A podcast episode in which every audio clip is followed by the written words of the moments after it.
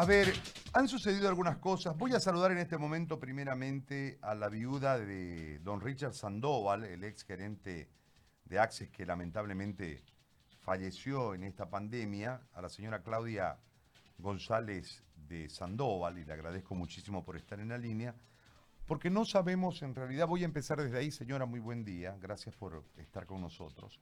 Eh, en realidad había un compromiso de hacer una investigación, una auditoría médica y demás en torno a las causas de eh, la forma en la que se procedió a atender a su esposo que lamentablemente derivó en el fallecimiento de él. Pero eso era en el momento de en que el ministro era Cruz. No sé si se habrá empezado la, la investigación, no sé en qué paso de la investigación está, porque ustedes exigían eso en primera instancia. Quisiera que eh, desde ahí empecemos el diálogo, si es tan amable señora. Muy buen día, bienvenida. Buenos días, Gary. Muchas gracias por, el espacio que, nos das.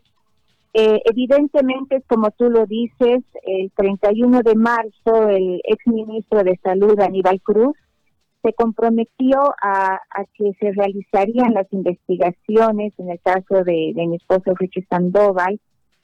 Eh, sin embargo, estas investigaciones están bastante lentas, son investigaciones que las está haciendo el Ministerio Público.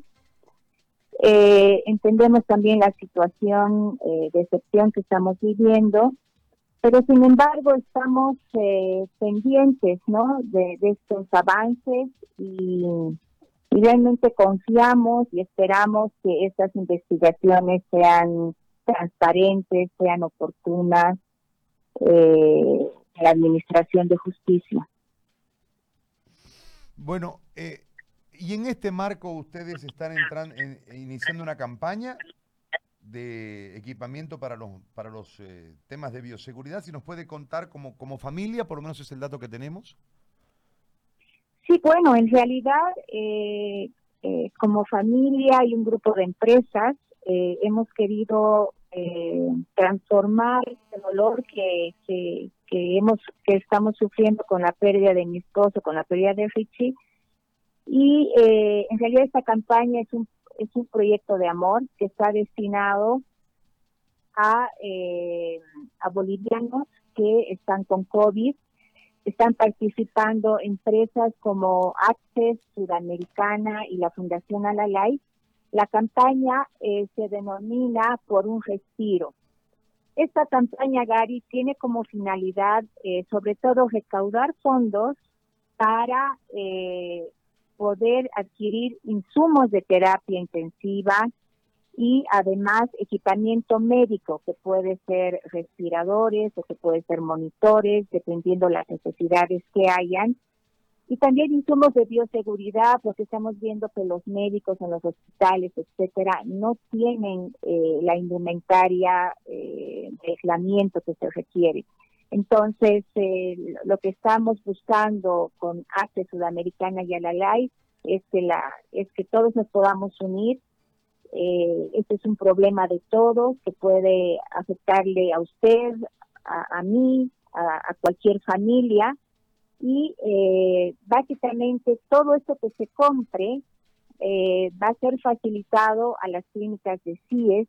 CIES en La Paz y Santa Cruz tienen dos clínicas y también están apoyando a enfermos en terapia intensiva con COVID. Entonces, estaríamos facilitando todas, todo, todos estos materiales a estas clínicas y, eh, y, sobre todo eh, estas donaciones se pueden hacer a la cuenta bancaria de Alalay en el Banco Mercantil Santa Cruz y, y esta es la forma de, de apoyar ¿no? Entonces llamamos, hacemos un llamado a las empresas, a las personas, a la gente que quiere unirse y que, y que sobre todo el objetivo es que ningún boliviano más eh, la pérdida de un ser querido por falta de equipamiento médico.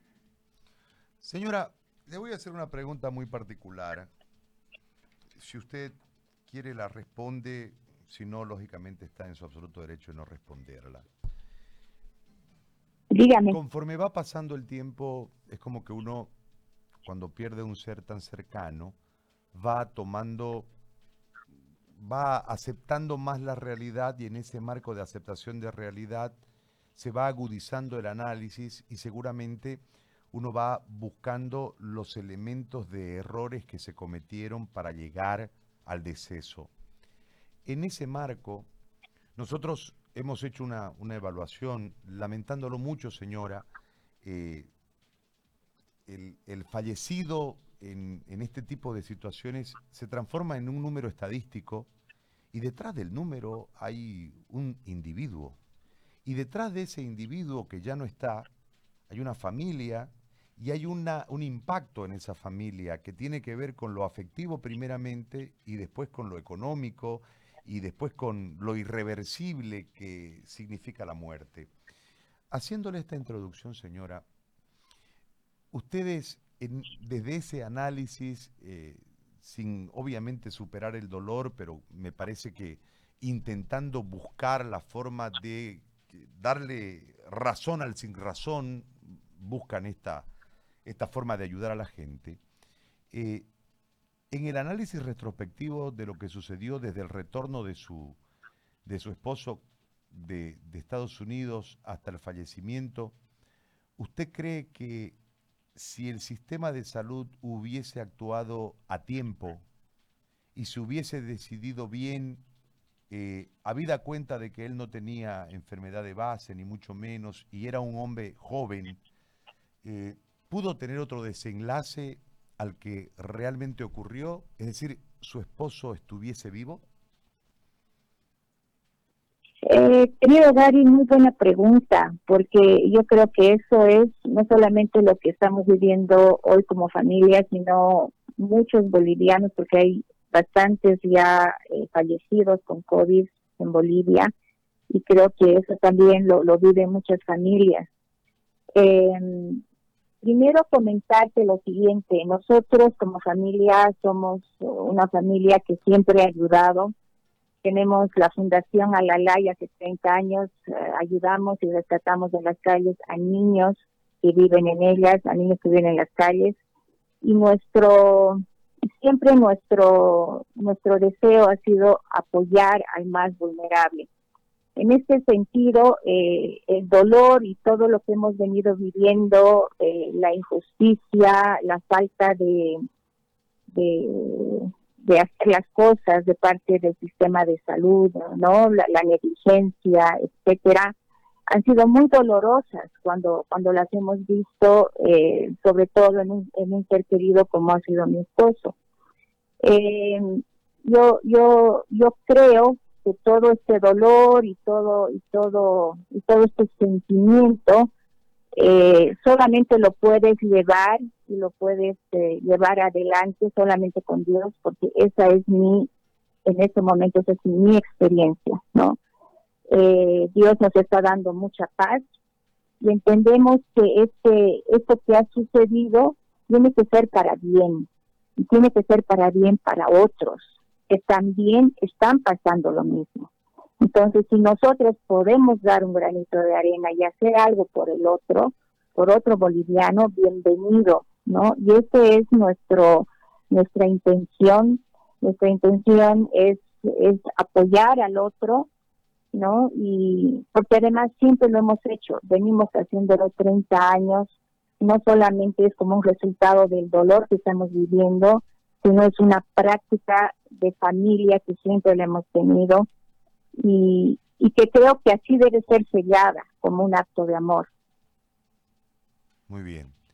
Señora, yo le agradezco muchísimo por esto. Eh, eh, la cuenta de Alalay, sería bueno que después nosotros, para que podamos ayudarla en la difusión de, de, de esta ayuda y que puedan ustedes recaudar la mayor cantidad de fondos posibles. Yo le agradezco muchísimo, señora reiterándole este, nuestra solidaridad por el momento eh, y nuestro compromiso eh, total hasta que se te esclarezca, la, se esclarezca la, situación real. Entendemos que no ha habido una investigación porque no tenemos nada claro en torno a eso, no se ha informado nada de eso, pero más allá de, del dolor creo que es importante tomar el ejemplo y esa dependencia de Dios, que creo que es el mensaje central de todo esto, señora, que usted en este momento, desde el dolor, nos proyecta. Muchas gracias por eso.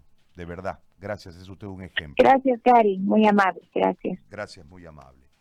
La señora Claudia González de Sandoval, eh, expresando esta situación, en realidad ellos son una familia, dice, que siempre ha ayudado a través de la Fundación Alalay